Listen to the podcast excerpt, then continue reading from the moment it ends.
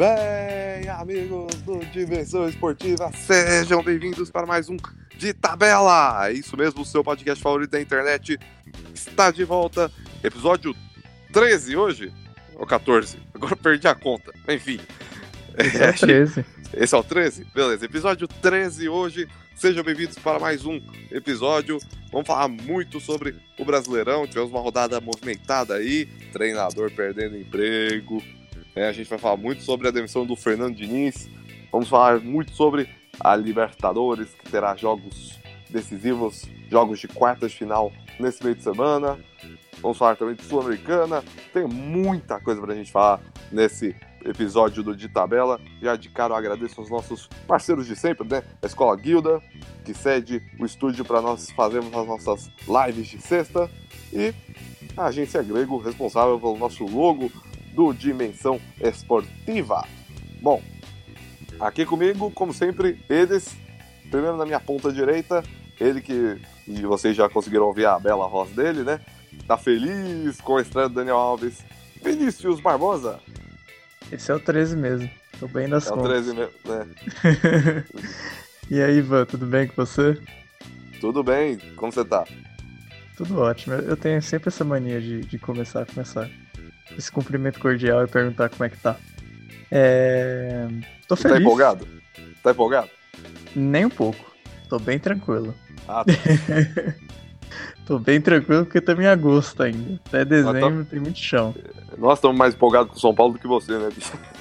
Aliás, faltam 18. Nossa, mas você ainda tá com esse papo, velho. Até o final do turno Não. já mata isso, já.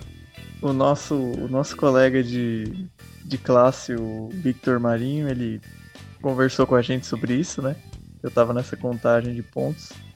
E eu falei pra ele que por trás dessa contagem de pontos há uma crítica às administrações pífias do São Paulo nos últimos anos, que culminou nessa seca de títulos e em alguns anos aí que o São Paulo esteve brigando pelo rebaixamento, brigando contra o rebaixamento, né? Então é por isso que eu tô nessa contagem aí. Eu, é óbvio, o São Paulo não vai cair, não vai brigar contra Pronto, o agora que, Mas- pronto, agora que você falou, 10 derrotas seguidas. Só falta, né? É. Mas é isso, vamos lá. E na minha ponta esquerda, ele que começou a perder um pouquinho da empolgação, acredito eu, né? Não sei. Leonardo Bandeira. Um carneirinho, dois carneirinhos, três carneirinhos. Queria estar sonhando, Ivan. Eu queria estar sonhando. Porque eu estava vivendo uma fase maravilhosa com meu Santos. Já estava apaixonado. A Morena tá começando a me iludir já. Tava lá sete vitórias consecutivas e do nada. BUM! Caiu a realidade. Tô feliz ainda. Tem muito jogo ainda, muita rodada, mas o Santos, novamente, como todos já devem saber, deu uma deprê. Mas calma, calma que tá cedo ainda, o Santos tem tempo pra se recuperar, tem tempo pra piorar também, mas vamos. Tem que acreditar que tem tempo pra se recuperar. Enfim. Bom, vou passar aqui pra vocês a tabela do Brasileirão. É, aliás, os jogos da rodada, né? Acabamos de ter a 15 rodada. A rodada 15 do Brasileirão começou no sábado com cinco jogos, metade da rodada no sábado, metade no domingo. Sábado, às 5 da tarde, tivemos a vitória do Inter sobre o Fortaleza no Castelão por 1 a 0 E, no mesmo horário, a vitória do Corinthians sobre o Botafogo na Arena Corinthians por 2 a 0 Às 7 da noite, no Mané Garrincha, lá em Brasília, o Flamengo atropelou o Vasco, fez 4 a 1 no time Cruz Maltino. E, na Arena da Baixada, no Clássico dos Atléticos, o Paranaense venceu o Mineiro por 1 a 0 Ainda no sábado, às 9 da noite, Grêmio e Palmeiras. Não dá pra dizer que é uma prévia do que teremos na Libertadores, porque o Grêmio foi com um time praticamente reserva. Empataram em 1 a 1 No domingo, os outros cinco jogos, né? Às 4 da tarde tivemos quatro partidas. A vitória do Cruzeiro sobre o líder Santos no Mineirão por 2 a 0 A vitória do São Paulo sobre o Ceará no Morumbi por 1 a 0 com gol do estreante Daniel Alves a derrota do Fluminense no Maracanã para o CSA de Alagoas derrota por 1 a 0 que causou a demissão do treinador Fernando Diniz, que já, já vamos falar já. E fechando os jogos das quatro da tarde, o empate na Fonte Nova entre Bahia e Goiás por 1 a 1 Fechando a rodada, tivemos o clássico catarinense na Arena Condá, vitória do Chapecoense por 1 a 0 sobre o Havaí, que chegou à 15ª rodada sem nenhuma vitóriazinha. Bom, a tabela está da seguinte maneira: o G6 está composto pelo Santos, primeiro colocado com 32 pontos, Flamengo em segundo com 30, o Palmeiras em terceiro também com 30 e o Galo em quarto com 27. Esses são os times que iriam para a fase de grupos da Libertadores. Fechando o G6, São Paulo com, também com 27 e Corinthians também com 27, um triplo empate aí. Esses, time, esses dois iriam para a pré-Libertadores, lembrando que o São Paulo tem um jogo a menos, vai jogar no meio de semana contra o Furacão lá na Arena da Baixada. Nós já vamos palpitar esse jogo.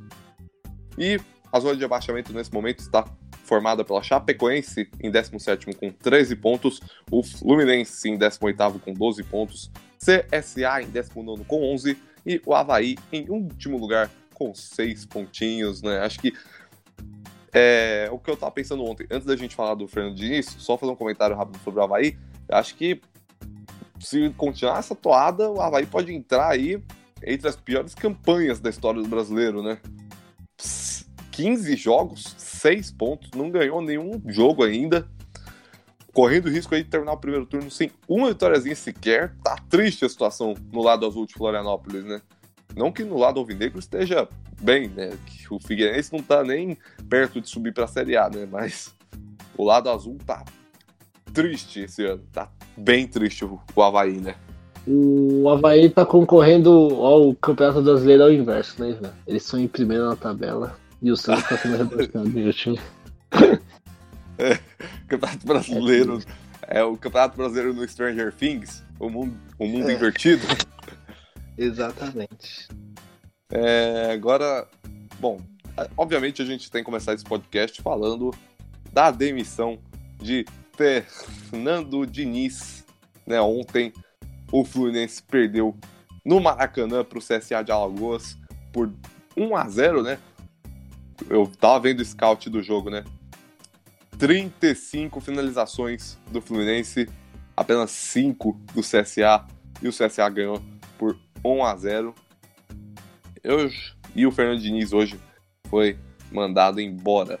Para mim, era uma tragédia anunciada, né?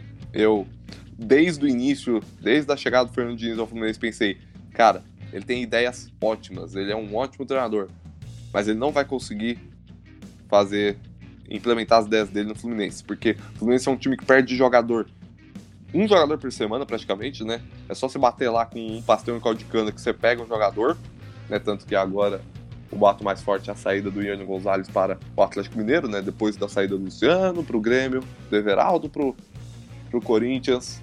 O, o Ione Gonzalez parece que está com dias contados nas Laranjeiras, né? E o Fluminense, que conseguia desempenhar um bom futebol na Sul-Americana, né? Chegou às quartas de final. Acabou que está na zona de baixamento do brasileiro. Com isso, o Fernando Diniz foi mandado embora.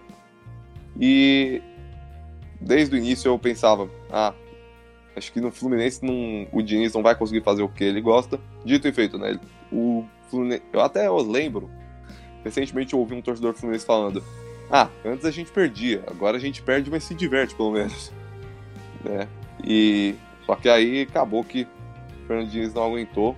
Queria saber se vocês, assim como eu, já tinham essa impressão. Vou falar o seguinte: eu não teria contratado o Diniz por entender que esse elenco do Fluminense não conseguiria atender o, esti o estilo de jogo dele, né? Embora. Mas eu acho que a demissão dele, esse ponto, não vai mudar muita coisa. Eu acho que o Fluminense continuaria mal ou melhoraria com ou sem ele, né? O que vocês acham sobre isso?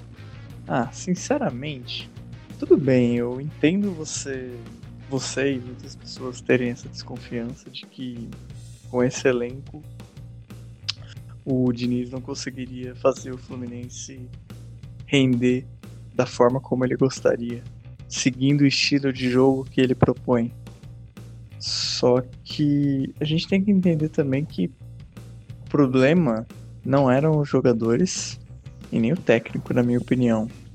é, no sentido de que ah, esses jogadores não são é, os ideais para o estilo dele. Porque se você analisa os números, pega a partida contra o CSA mesmo. O Fluminense finalizou 33, 12 na caixinha e não conseguiu fazer um gol. Teve dois, dois pênaltis não marcados. E você analisa esses dados você pensa, poxa, o time criou bastante. Teve muita chance de gol. Mas ele continua pecando no que ele mais sofre desde o começo da temporada, que é finalização. Mas aí não entra a questão técnica mesmo, né? Porque o Fluminense é um time de garotos, né? Mas com alguns veteranos. E aí pode, pode entrar minha pergunta, né? Os garotos não estão verdes ainda e os veteranos são os ideais Fluminense, são jogadores de qualidade. Aí, aí não entram, não falta um pouco de experiência e qualidade na questão da finalização mesmo. Mas aí você tem que ter um pouquinho de paciência também, porque esses é, veteranos eles vão fazer com o tempo eles vão fazer com que esses moleques amadureçam, cresçam e aprendam, evoluam. É um processo semelhante ao que está acontecendo com o São Paulo. São Paulo está contratando esses veteranos para que, ao lado desses jovens, essas promessas tenham, é, floresçam no futuro, tenham uma evolução muito boa. Só que a diferença é a capacidade de investimento de um tricolor para o outro, né? O tricolor paulista tem muito mais dinheiro que o carioca.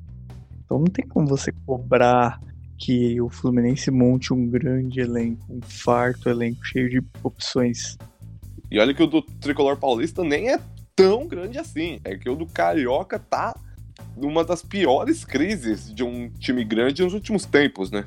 O que é lamentável é que esse mesmo Fluminense jogou com o Santos e assim demonstrou um futebol que criou uma certa expectativa em quem assistiu, né?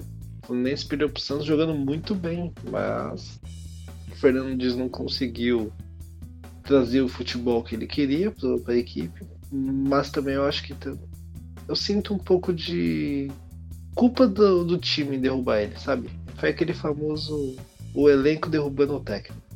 Aí agora vem um, sei lá, um Abel Braga que tá sendo contado, e aí o time de repente vira outro time, igual o Cruzeiro, tá? Igual aconteceu com o Cruzeiro. Então é um pouco estranho, entendeu? Como que um técnico consegue fazer tanta diferença em um elenco em tão pouco tempo, entendeu? Eu sinto que às vezes o, o elenco é um pouco culpado nessa relação de técnico também. É que assim, Léo, eu não consigo ter essa impressão do elenco derrubando o técnico de propósito em relação ao Fluminense, né? Em relação ao Cruzeiro, até consigo vídeo que foi Cruzeiro e Santos ontem, né? Tudo bem, a gente já vai falar desse jogo, o Santos teve um jogador expulso logo no início, tudo, mas no Cruzeiro a gente pode ter essa impressão porque o Cruzeiro jogou muito bem ontem, no primeiro, no segundo jogo, aliás, né? Porque contra o Havaí já não era o humano, mas foi horrível do mesmo jeito. No primeiro jogo do Senna a gente já conseguiu ver um Cruzeiro bem diferente. Então, no Cruzeiro, a gente consegue ter essa impressão. Agora, no Fluminense, tudo bem, a gente eu posso queimar minha língua no, quando o próximo técnico chegar. Pode ser que ah, chegou o Abel Braga mesmo, aí o Fluminense volta a vencer, consegue escapar do rebaixamento com sobras. Mas no Fluminense eu não consigo ter essa impressão de que é o time derrubando o treinador. Para mim, a minha impressão é que é um elenco deficitado tecnicamente mesmo, um elenco que não consegue, que cria bastante, até consegue, é como a gente falou, 35 finalizações num jogo é muita coisa né? Mas não tem qualidade técnica para finalizar, não tem qualidade técnica para converter essas finalizações em gols, né? Então, na minha visão, é muito mais deficiência do elenco mesmo do que ah, o elenco querer derrubar o treinador, né? Então é aquela coisa. Se for isso que você tá falando, a gente vai ter a certeza, ou melhor, uma noção disso já no jogo contra o Corinthians na quinta-feira, que inclusive nós vamos palpitar daqui a pouco. É mais. E melhor ainda, já rodada, se o treinador, um novo treinador chegar mesmo. Né? Mas, pra, na minha visão, pelo menos nesse momento, eu não enxergo como isso, não. Eu enxergo mais como falta de capacidade técnica mesmo. Agora, quinta-feira, jogo contra o Corinthians, né? É, mais pro final do podcast a gente vai palpitar. Mas a pergunta que eu faço é: eu imagino que nós três aqui já víamos o Corinthians como favorito, né? imagino eu, não sei, vocês podem me desmentir, mas eu imagino que nós três já, já pensávamos no Corinthians como favorito a passar nesse duelo. Agora, nessa crise maior ainda, sem treinador, vai ser o interino pro jogo contra o Corinthians, né? O favoritismo do Corinthians aumenta, e a, a gente pode falar até talvez, talvez, eu tô falando só talvez, uma obrigação do Corinthians? Ou não? A mesma coisa com o sem Diniz. Eu sinto que é uma obrigação do Corinthians, mas. O que eu vou falar vai ser um pouco irônico, mas eu acredito que vai ser mais difícil pro Corinthians agora, sabia? Por quê? Porque eu. Porque com o Diniz, o time vinha numa crescente, na decadência, se você parar pensar. Eles vinham numa, numa sequência de derrotas que vinha fazendo o time decair no campeonato. Com a queda do Fernando Diniz, o time vai querer mostrar o quê? Trabalho e rendimento Vai querer dar aquele famoso. Igual quando o Corinthians perdeu o técnico e ficou com o interino. E ganhou tipo uns 4, 5 jogos, sei lá. Aí antes de vir um técnico novo. Que o pessoal até ficou que ele deveria manter o interino e tal. Ah, o Carilli. Então, eu, eu sinto. Eu sinto que o Fluminense vai jogar melhor. E vai dar. E pode vencer do Corinthians aqui em São Paulo ainda. Vinícius? Eu acho que a obrigação aumenta. Mas assim, não prevejo o Fluminense com uma facilidade aqui em Itaquera, não. Pelo contrário, eu acho que vai ser ainda mais difícil o Fluminense. Tendo em vista que a impressão que deu é que os jogadores não gostariam que o Diniz fosse mandado embora. Então, que rumo esse time vai tomar agora?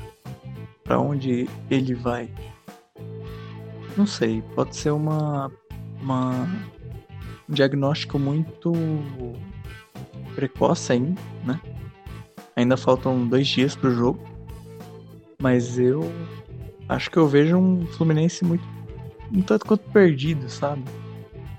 Para esse jogo contra o Corinthians e isso pode ser perigoso porque a gente tá falando do Corinthians que é um time experiente em competições de mata-mata, né? Corinthians é, do Carilli. O Carilli foi, perdeu quantos? Três mata-matas? Foi Copa do Brasil e Sul-Americana de 2017 e a Copa do Brasil desse ano. Foram os únicos mata-matas que o Corinthians perdeu na mão do Carilli. Foram, é. foram na sequência Internacional, Racing e Flamengo. Os únicos três mata-matas que o Corinthians perdeu na mão do Carilli. Isso pode fazer diferença, né? O Fluminense pode acabar tendo. Pode acabar sendo presa fácil, né? Desse time. Eu acho que se o Corinthians repetir o nível de atuação que teve contra o Botafogo, o nível de atuação, o nível de concentração, repetir a atuação que teve contra o Botafogo, vide que o goleiro do Fluminense é bem mais fraco, muito mais fraco que o Gatito Fernandes, o Corinthians tem tudo para ir para o Rio de Janeiro com uma vantagem com de 3 a 0, 4 a 0 talvez dá para encaminhar o confronto aqui em São Paulo. Mas é aquela coisa, não pode entrar de salto alto. Se entrar de salto alto, aí que tem risco de dar ruim. Mas se entrar concentrado, ciente do, do dos perigos, né? Porque o Fluminense tem jogador de qualidade. É, mas se entrar concentrado, dá para fazer 3, 4 a 0 nesse time do Fluminense e ir para o Rio de Janeiro bem mais tranquilo. Inclusive, até porque o primeiro jogo depois do Fluminense, do jogo da volta, né? O primeiro jogo depois do jogo do Maracanã, vai ser contra o Atlético, confronto direto em Itaquera, dia do aniversário do Corinthians. Tem que ganhar esse jogo, pensando em briga por título e Libertadores. Então, se entrar bem, se não meter salto alto na quinta-feira, dá para encaminhar o confronto já, na, mi na minha visão. E pegar esse gancho né, do, do Corinthians para falar um pouco. Eu vou fazer uma pergunta para vocês.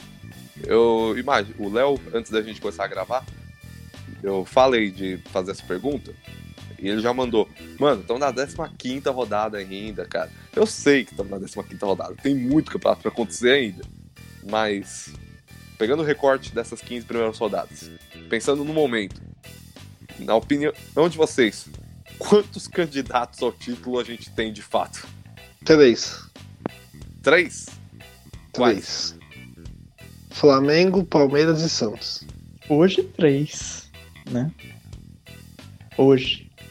Só que o hoje, 15 rodada, estamos na metade de agosto. Pode ser que um desses três ou mais, ou todos os três, não estejam na briga pelo título em novembro. Então hoje eu concordo, são esses três, mas daqui a alguns meses pode ser que isso mude. Bom, eu acho que. Quem sabe pra... no, em novembro não podemos ver um Havaí campeão brasileiro lá. Tem uma virada histórica. Tem que, tem que ganhar os 23 jogos agora, né? A média de vitórias de um time campeão brasileiro é essa, 23. Né? 23 vezes 3 é 69. Com 6 agora, seriam quantos? Seriam 70 e e 75 pontos. É, 75 pontos é pontuação de campeão. Se ganhar os 23 jogos, dá para sonhar. Bom, enfim. É... Bom, na minha visão, 3 também, né? Hum, quer dizer, por enquanto, 3. É o que vocês falaram, né? Por enquanto, 3. Agora, na minha opinião, gente... esse número pode mudar para 4 na quarta-feira. Se o São porque o São Paulo tem um jogo atrasado, né? Contra o Furacão lá na Baixada. Jogo dificílimo pro tricolor paulista, né? Mas se ganhar do Furacão, ele iguala o número de jogos e iguala em pontos Flamengo e Palmeiras. Ele assume a quarta posição, empata com o Flamengo e Palmeiras e fica a dois pontos do Santos. Então, aí acho que na quarta-feira, dependendo do que acontecer, né? Lógico, o jogo na Arena Baixada é muito difícil. E mas po... imagino que o São Paulo possa ir hum, logo, logo, logo, logo mesmo entrar de cabeça nessa briga aí, porque embora o jogo contra o Ceará, o Vinícius, eu vou até pedir a opinião do Vinícius sobre a atuação de São Paulo ontem. Embora o jogo contra o Ceará tenha sido um pouco abaixo do esperado, né? Tudo bem, o Vinícius na live de sexta falou, jogo difícil, né? O Ceará vem bem no campeonato, mas na minha visão, São Paulo teve mais dificuldade do que eu esperava, né? E acabou ganhando só de 1 a 0 Poderia ter tomado empate naquele pênalti que não foi marcado. Mas ganhou o jogo. Né? Então, São Paulo aí tem uma crescente, apesar dessa vitória não muito convincente ontem, né? Quer saber a opinião do Vinícius sobre o jogo de ontem? Fala um pouco. Você, Vinícius, já consegue ver o, o São Paulo entrando nessa briga? Eu acho que ainda não. Acho que tá cedo ainda. É... Falar primeiro da atuação contra o Ceará e depois eu emendo no jogo de quarta. É... Vamos lá. Acho que essa atuação, um tanto quanto burocrática, do São Paulo ontem é, contra o Ceará, ela passa muito pela, pela escalação que o Cuca mandou para campo, né? O Cuca mandou para campo um time que, no papel, tem muita qualidade, tinha tudo para fazer um jogo muito, muito veloz, muito dinâmico. Só que os jogadores que ali estavam dentro de campo, eles estavam muito sem ritmo de jogo, sabe? O Anderson Martins fazia acho que dois meses que não jogava. O Lisieiro, mesma coisa. Uh, a gente pode mencionar o Anthony, que estava algum tempinho aí sem jogar. Dani Alves, um mês, né? O último jogo foi a final da Copa América. Juan Fran faz o quê? Três. Talvez três, até mais, não. né? Cinco o, meses. O jogo né? dele foi maio ou março? Quatro ou cinco meses. O último jogo dele foi na, na Champions League. Nossa, ainda. contra a Juventus. Nossa, foi março então, faz Foi. cinco meses. Então faziam, fazia um bom tempo. Então, assim, é, esses, esses jogadores, aí a gente pode mencionar, foram o quê? Cinco? Cinco jogadores. Metade do time estava sem ritmo de jogo. E tanto que o São Paulo cansou, né? No, na metade pro final do segundo tempo cansou. E havia até uma certa dúvida sobre quem o Cuca iria substituir na terceira troca que ele tinha disponível para fazer. Se ele trocaria o Anderson Martins, tava que estava com alguma dor, ou o Everton, que estava cansado. Então, o São Paulo ele vinha numa crescente de, inclusive, de intensidade, Só que nesse jogo contra o Ceará essa intensidade caiu devido a esses cinco atletas aí que estavam voltando. Acho normal. Acho que isso faz parte. Acho até positivo para o São Paulo que o Cuca tenha dado minutos para esses caras, dado ritmo para eles. Vai ser importante. São Paulo ele tem um departamento médico muito recheado e isso pede né, com que outros atletas estejam é, prontos para substituir a altura. E acho, achei bem positivo que o, o São Paulo tenha dado ritmo para esses caras. Só que, como você disse, e, e eu mencionei na sexta-feira, seria um jogo muito perigoso. O São Paulo poderia ter tropeçado no Ceará graças a essa baixa intensidade e também ao baixo entrosamento, né? Teve Daniel e Juan Fran entrando no time ali. Um time completamente novo para eles. É, quase que o São Paulo acabou tropeçando no Ceará. Seria um jogo muito complicado, né? Como a gente já pre... eu pelo menos previ, né, na sexta-feira. Preveu, mas pôs 3 a 0 pro São Paulo. É. Poderia ter sido 2 a 0, né? Se por exemplo, a bola na trave do Raniel entrasse. São Paulo teve algumas oportunidades também, mas o Ceará fez um jogo duríssimo poderia ter empatado, até vencido o São Paulo tranquilamente. Eu concordo com a reclamação do, do torcedor do Ceará, né? Por mais que não tenha sido a intenção do Volpe, na minha opinião, fazer o pênalti, ele acaba atingindo o atacante, Felipe Cardoso, né? E faz a, a, a falta, não tem como. Mas acredito que seja passivo de interpretação por causa dessa não intenção, na, no, na minha visão, do Thiago Volpe de fazer o pênalti. Porque ele salta para abafar a cobertura, né? E aí no, na queda dele não tem como. Não tem como ele evitar o choque. Agora eu vou emendar na, no jogo da quarta-feira. Eu tô vendo muito oba-oba da imprensa é, paulista e de, da torcida também, né? Como um todo. Quanto a esse jogo de quarta-feira contra o Atlético. E a verdade é que as pessoas estão dando como se o São Paulo já tivesse levado para casa os três pontos e já tivesse encostado no líder Santos e nos vice-líderes, né? Mas a verdade é que o povo tá esquecendo é que o empate também é um bom resultado, tá, gente? Pô, tudo bem, empate é bom resultado, mas não vai jogar para ganhar? Não, jogar para ganhar todo mundo joga. Quem joga para perder? Né? Alguns jogam é, para então, empatar. conheço vários que jogam para empatar. Corinthians talvez. Mas. A gente já vai falar do Corinthians já. Do, sábado jogou para golear até. Enfim, quando termina aí, tu fala de São Paulo. Então, assim, é, muita calma nessa hora. Se o São Paulo empatar quarta-feira, tá excelente, tá ótimo. Leva um ponto para casa num, num campo que dificilmente os outros times vão conseguir pontos e mantém essa sequência invicta e tá tudo ótimo. Se vencer, maravilha, mas se empatar também tá bom. O importante é não perder. Não perder é fundamental. Também se perder a gente entende como um resultado comum, né? Normal perder pro Atlético Paranaense. Só vou discordar de você quando você fala que o empate é um excelente resultado. Não, empate é um bom resultado. Excelente é só a vitória, porque tudo bem, é um furacão, né, baixada, é difícil, mas, meu irmão, você quer ser campeão, não tem, não tem empate é bom resultado. Os últimos quatro campeões brasileiros foram lá na Arena Baixada e ganharam. Corinthians 2015 meteu 4 a 1 Palmeiras ano passado meteu 3 a 1 Então, tudo bem, entendo. Empate é bom, é bom. bom não, não, vamos, não vai ficar triste se empatar. Mas você quer ser campeão? Não tem essa de, de empate é, é ótimo. Você, ótimo é ganhar. Se quiser ser campeão, tem que ganhar. Pelo menos é assim que eu penso. Aí é que tá a diferença. Aí é que tá a diferença na, na ótica da análise. Você diz quem quer ser campeão. O São Paulo, eu tenho certeza, o São Paulo quer ser campeão. Isso é óbvio.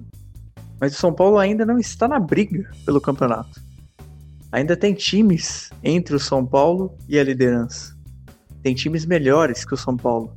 Tem times no estágio melhor que o São Paulo. Tem times com mais elenco que o São Paulo. Então, muita calma. São Paulo não está na briga ainda pelo título. Pode ser que entre.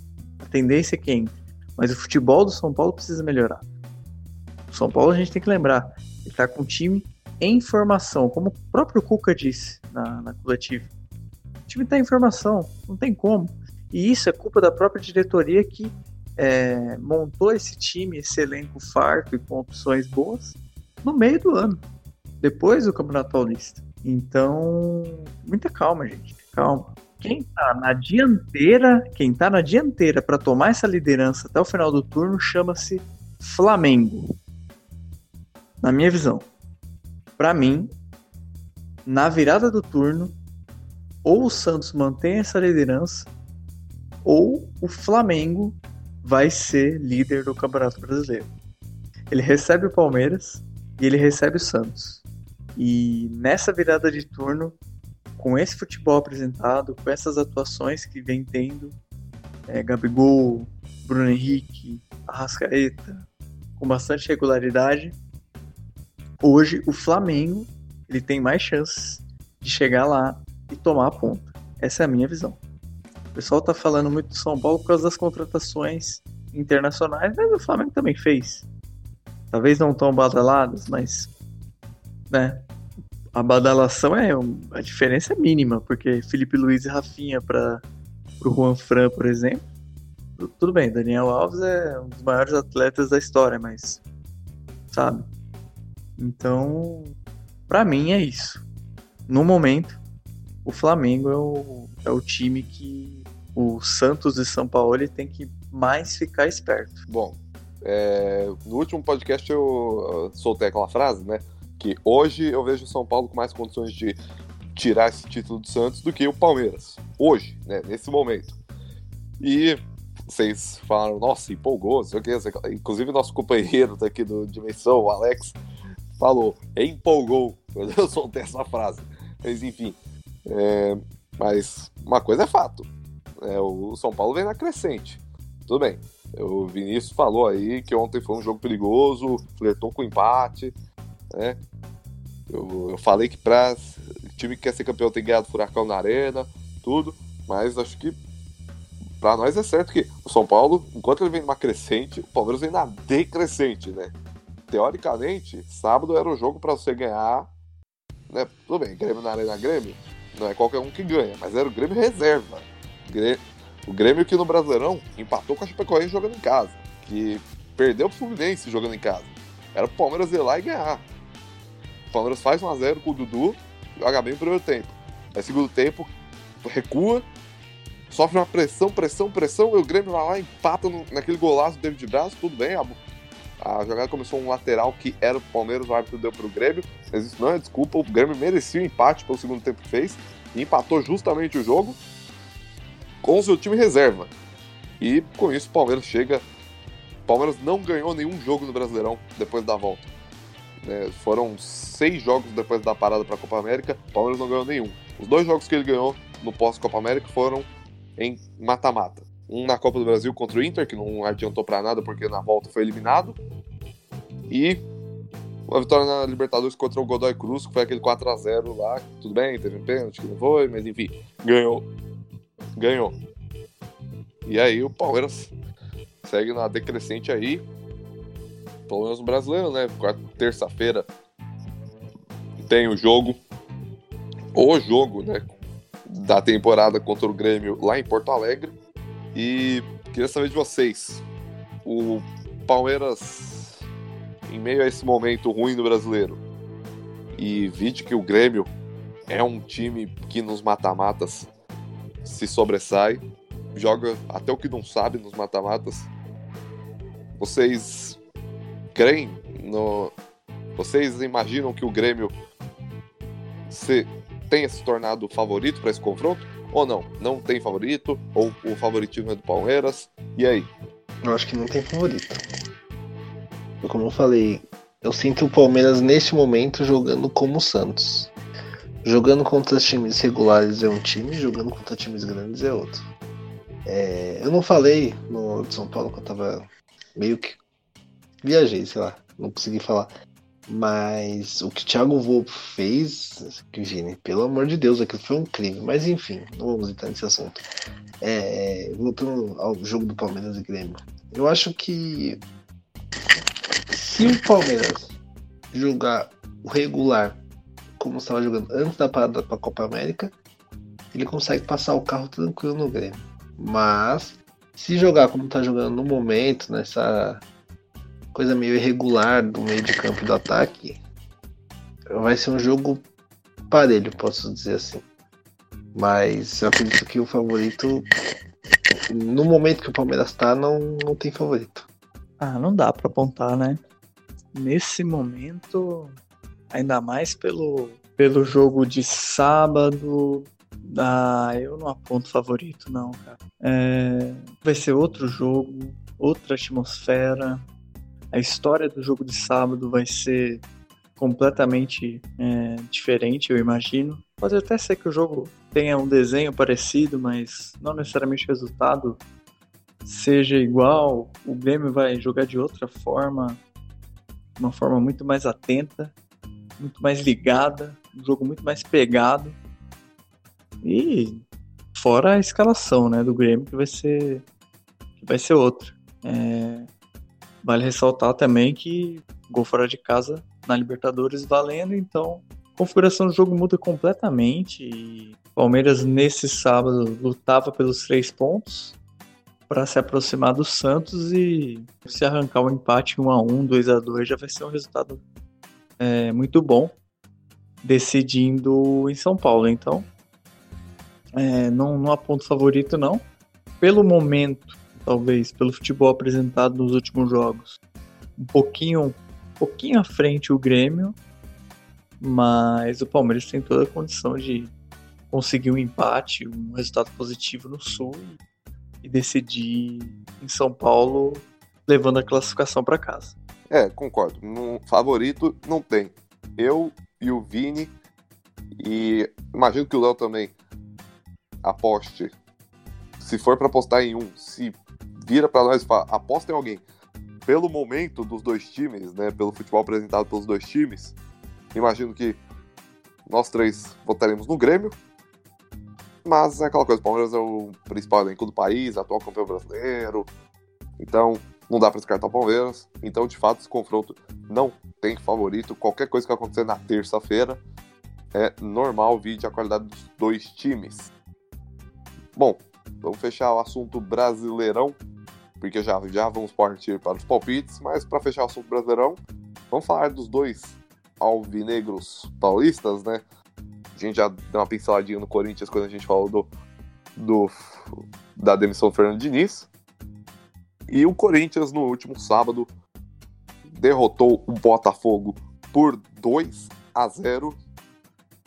Né? Foi uma ótima atuação do Corinthians, né? Eu estava lá cobrindo o jogo pela Rádio Memória Corintiana e o Corinthians fez 2 a 0 poderia ter feito mais, teve chance para fazer mais, que o Gatito Fernandes é um baita de um goleiro, então fechou o gol. Quer dizer, fechou não, porque tomou dois gols, mas fez várias defesas difíceis, né? O Corinthians poderia ter feito sim uma goleada.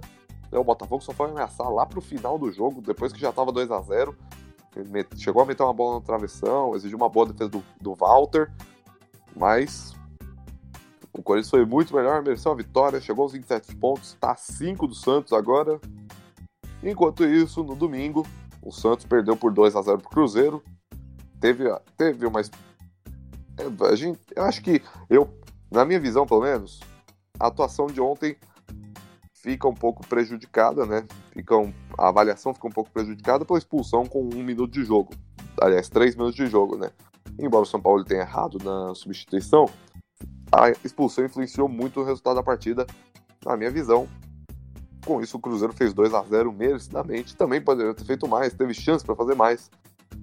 Mas terminou 2 a 0 para o Cruzeiro sobre o Santos. A pergunta que eu faço é uma pergunta em relação ao Santos, uma pergunta em relação ao Corinthians. Em relação ao Santos, as duas derrotas são normais? dá para engolir, é só sacudir a poeira e continuar levando a sério, jogando o, a, no estilo amor por ele do balão, como o São Paulo sempre pregou? É só são derrotas que qualquer um pode sofrer? Ou é um sinal de queda do Santos? E pelo lado do Corinthians, a mesma pergunta que eu fiz pro São Paulo serve pro Corinthians. Dá para vislumbrar o Corinthians a pequeno prazo, a curto prazo, aliás, entrando nessa briga pelo título ou é cedo para falar? Primeiro o Léo falando sobre o Santos, que acho que ele tá um pouquinho preocupado. Eu tô preocupado não, tô super tranquilo na verdade. É... Sim, acho que é aceitável. O do, o do Cruzeiro é um pouco menos por conta de, dessa troca de técnico. Mas é um jogo fora de casa, então um jogo que as, todo mundo, até mesmo, até mesmo antes do clássico contra o São Paulo, já diziam que seria um jogo difícil contra o Santos. Então eu acredito que é aceitável. Não é tão aceitável quanto o clássico do Sansão, perder pro São Paulo, que jogou muito bem. Mas essas duas derrotas dá para engolir, até porque o Palmeiras também sofreu esse, uma certa queda, então a liderança mantida do Santos dá um alívio ali dos torcedores. E sobre o Corinthians, sim, pode vislumbrar o que for. Corinthians gosta de, de campeonato brasileiro, tem. É, posso dizer, tem DNA de campeonato brasileiro. É a competição que o Corinthians se sente em casa e mostra o talento do verdadeiro elenco alvinegro. Falando primeiro do Santos, olha, é, é, complicado por serem duas derrotas seguidas, né? A gente tem que monitorar o que, que vai acontecer agora nos próximos jogos, porque tudo bem, foram duas derrotas em jogos fora de casa contra equipes de um tamanho muito grande, igual ao do Santos. Primeiro que o primeiro jogo foi um clássico, então é ainda mais é, normal perder fora de casa, um clássico. E o segundo jogo contra o Cruzeiro, um Cruzeiro é, novo, vitaminado pela contratação do Rogério Senna, com um estilo de jogo é, a ser implementado também ofensivo, tão ofensivo quanto o Santos, né? O Rogério Senna gosta de um, de um jogo é, criativo, é, envolvente. Inclusive o Senna, enquanto se preparava para ser técnico, bebeu da fonte do, do Sampaoli, né? Fez um estágio, né, de certa forma, com o Sampaoli enquanto técnico argentino é, trabalhava à frente do Sevilha, né? Isso mesmo. E então, eu, eu, como eu disse na live, eu esperava que o Cruzeiro trouxesse um desafio grande para o Santos. Palpitei 1 a 0 para o Cruzeiro. Acabei errando por um gol, mas previ essa vitória azul.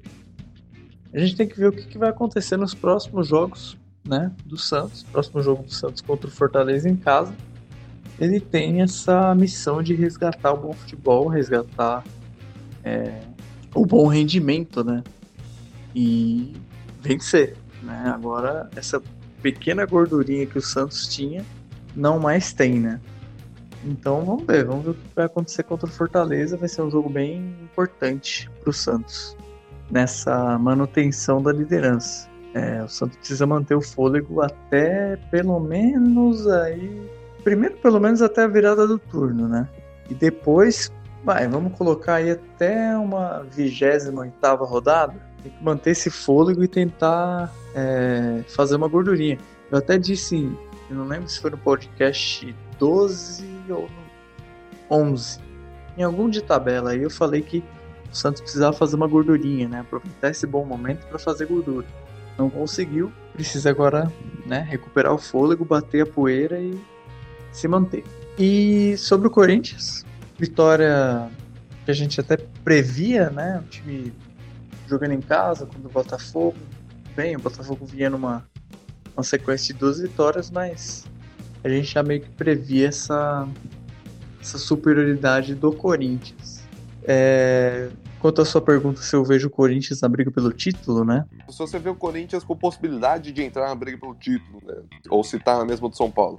Acho que ele tá na mesma do São Paulo, só que, digamos assim, o São Paulo ele tem ele tem uma perspectiva maior, sabe?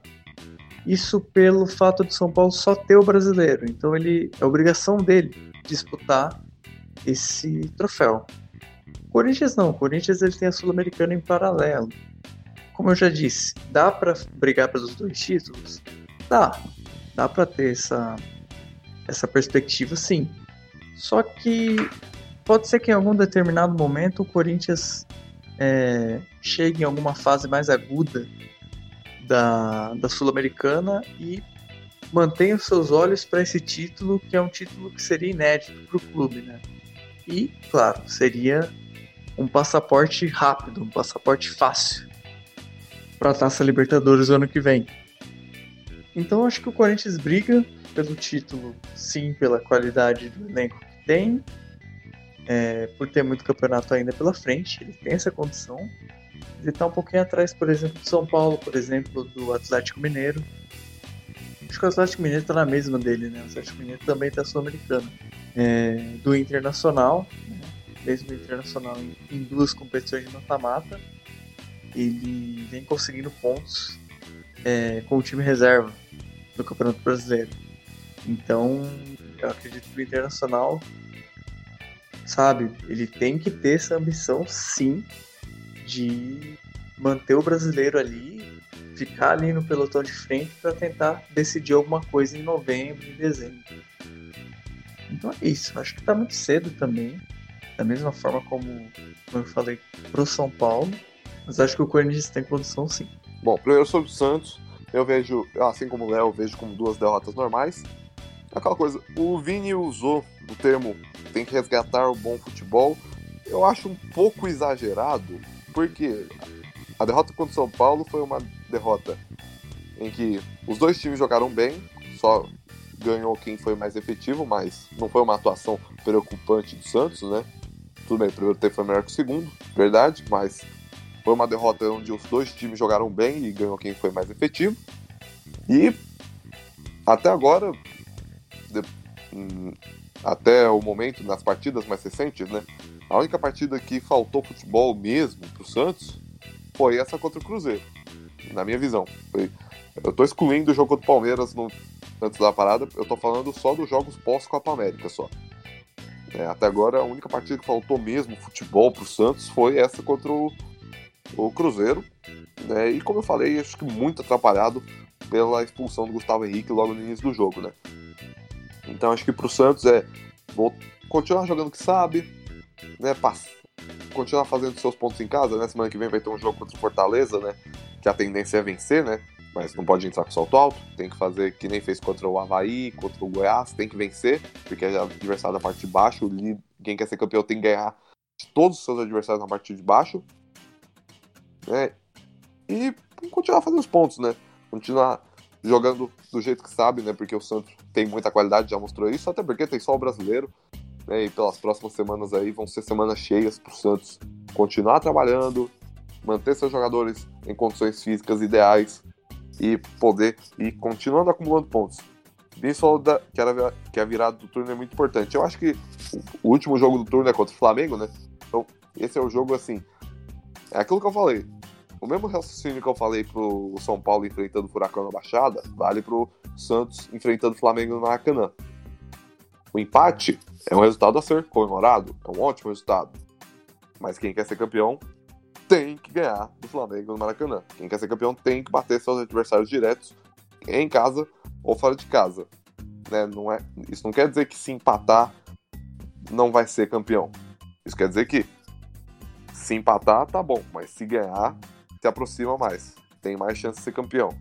Então, esse resto de turno vai ser muito importante para o Santos, até porque possivelmente, né, não é uma certeza, mas possivelmente no segundo turno os seus rivais, Palmeiras e Flamengo, né, estarão só com a liber... só com o Brasileirão para jogar. Então, ele tem que fazer os pontos agora. E sobre o Corinthians, eu assim como o Vinícius, eu vejo ele um pouco mais fora da briga pelo título por conta da questão sul-americana. Embora ele tenha condição de brigar pelas duas, né? Ele tá perto do Santos. Ele. É, eu vou mandar real aqui. Eu vou mandar real. O Corinthians e o Atlético são os favoritos a ganhar a, Liber... a Libertadores, não. A Copa Sul-Americana. São os favoritos nas suas chaves. A tendência é que a final sul-americana seja Corinthians e Atlético Mineiro, na minha visão. Então, o Corinthians tem condições de brigar nas duas. E... Mas no momento, né, no momento, a vitória contra o Botafogo era uma vitória previsível, embora eu tenha colocado 1x0 pro Botafogo na live.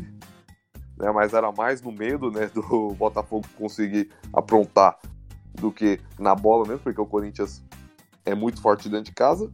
E a vitória veio, mas não veio. Veio no roteiro normal do Corinthians, né? Que é fazendo um gol, tomando, pre...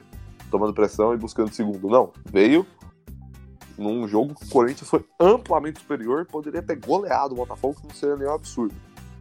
Então, o Corinthians vem numa crescente de atuações, mas é, assim como em relação ao São Paulo, ainda é cedo para falar do Corinthians entrando de vez nessa briga aí. Bom, agora vamos para o momento derradeiro do de tabela. Palpites. Temos Brasileirão, Sul-Americana e Libertadores para palpitar. Vamos começar palpitando o único jogo do brasileiro neste meio de semana, que será um jogo, um, um grande jogo, na minha visão. Um dos grandes clássicos do futebol brasileiro, talvez. Já fizeram final de Libertadores. Atlético Paranaense e São Paulo, quarta-feira, às 7h15 da noite, na Arena da Baixada. Eu aposto numa vitória do Furacão por 1 a 0 Vinícius? 1 a 1 1 a 1 Agora vamos com Copa Sul-Americana. Bom, só os brasileiros jogam essa semana porque os estrangeiros já definiram suas vagas, né? O, do lado do Atlético, o Colón eliminou o Zulia, está esperando o vencedor de Galo ir lá e cuidar. E do outro lado da chave, o Independiente Del Valle eliminou o Independiente de Avejaneda está esperando o vencedor de Corinthians e Fluminense. Bom, terça-feira, às nove e meia da noite, Independência, Atlético Mineiro e Laiquidá. Eu aposto 4 a 0 para o Atlético. Hum, 2 a 0 para o Atlético. 3 a 1 para o Atlético. Quinta-feira, nove e meia, Arena Corinthians, Corinthians e Fluminense. Eu aposto 2 a 0 Corinthians. Nossa, tá otimista. 1 a 0 pro Corinthians. Fazia tempo que eu não ficava otimista com o Corinthians. Eu tava parecendo o Vinícius um pouco. Hum, 2 a 1 pro Corinthians. Bom, agora vamos com ela. A Libertadores da América. Temos quatro brasileiros. Já é certo que teremos um brasileiro da final, resta saber quem será. E nós iremos começar a ter uma ideia de quem será esse brasileiro na terça-feira, às nove e meia da noite, Arena Grêmio em Porto Alegre. Grêmio e Palmeiras. Que jogo! Esse jogo que já foi confronto em Libertadores algumas vezes. Né? Inclusive, lá nos anos 90 tivemos aquele confronto incrível, né? Que o primeiro jogo foi 5 a 0 para o Grêmio, o segundo foi 5 a 1 para o Palmeiras, né? E hoje, ele, nesta terça-feira, eles se enfrentam pelas quartas de final. Eu aposto 3 a 2 para o Grêmio. Grêmio 2 a 1 1 a 1 Bom, agora quarta-feira, 7 e 15 da noite, Casablanca, no Equador, LDU e Boca Juniors, eu aposto no 2 a 1 para LDU. Boca 2 a 0 2 a 0 ele deu. Bom, aí na quarta-feira, às 9h30 da noite, que jogo será esse, hein, meus amigos? Maracanã, Flamengo e Internacional. Eu aposto 2 a 1 pro Flamengo. Flamengo 2 Inter 0 3 a 1 pro Flamengo. Fechando os jogos dessa semana da Libertadores. Quinta-feira, 7h15 da noite, Monumental de Núñez, na Argentina. River Plate e Cerro Porteño do Paraguai. Eu aposto 4x1 pro River Plate. River 1 a 0 2 a 1 pro River Plate. Esses foram os palpites para as competições sul-americanas e para o Campeonato Brasileiro. O de tabela, episódio 13, vai encerrando por aqui. As redes sociais da Dimensão Esportiva no Facebook, arroba dimensão.esportiva no Instagram e arroba dimensão underline ESP no Twitter. Segue a gente lá. Em breve novidades no YouTube, né? Vocês vão saber tudo pelas nossas redes sociais. Eu vou fazer diferente, eu vou falar minhas redes sociais primeiro. Minhas redes sociais, Ivan Pignatari no Facebook, arroba Ivan Pignatari 10 no Instagram e arroba Juniors 99 no Twitter. Me segue lá. Vinícius, suas redes sociais. Uh, agora eu padronizei, agora é Vini Barbosa em tudo, é, inclusive LinkedIn. Então é VI, 2N de navio, E de estrada, Barbosa com Z. E inclusive adicione-me no LinkedIn, será um prazer. É, obrigado por vocês, é, Ivan, Léo, que estavam aqui ao meu lado nessa esse 13 terceiro episódio de Tabela. Obrigado à audiência, pessoal que nos escuta toda semana. Fico muito feliz. E é isso. Tamo junto, pessoal. Valeu, até semana que vem. Léo, suas redes sociais. É Leonardo Bandeira no Facebook e no Instagram, arroba Leonardo underline P de Souza. E eu queria mandar um beijo pra minha família e falar que sempre é um prazer estar aqui com vocês nessas lives. Nas lives não, né? Nos podcasts e nas lives também. Sempre é, nas lives também. Esse trio de ataque aqui que o Brasil consagrou. Obrigado a todo mundo que ouviu esse episódio 13 do De Tabela. Obrigado para você que está nos acompanhando desde o início dessa caminhada aqui. Fiquem ligados porque semana que vem mais um episódio de Tabela. E lembrando, lá no nosso Facebook, no face, repetindo, Facebook Dimensão Esportiva, toda sexta-feira, live de sexta para vocês. É isso. Muito obrigado a todos e falou!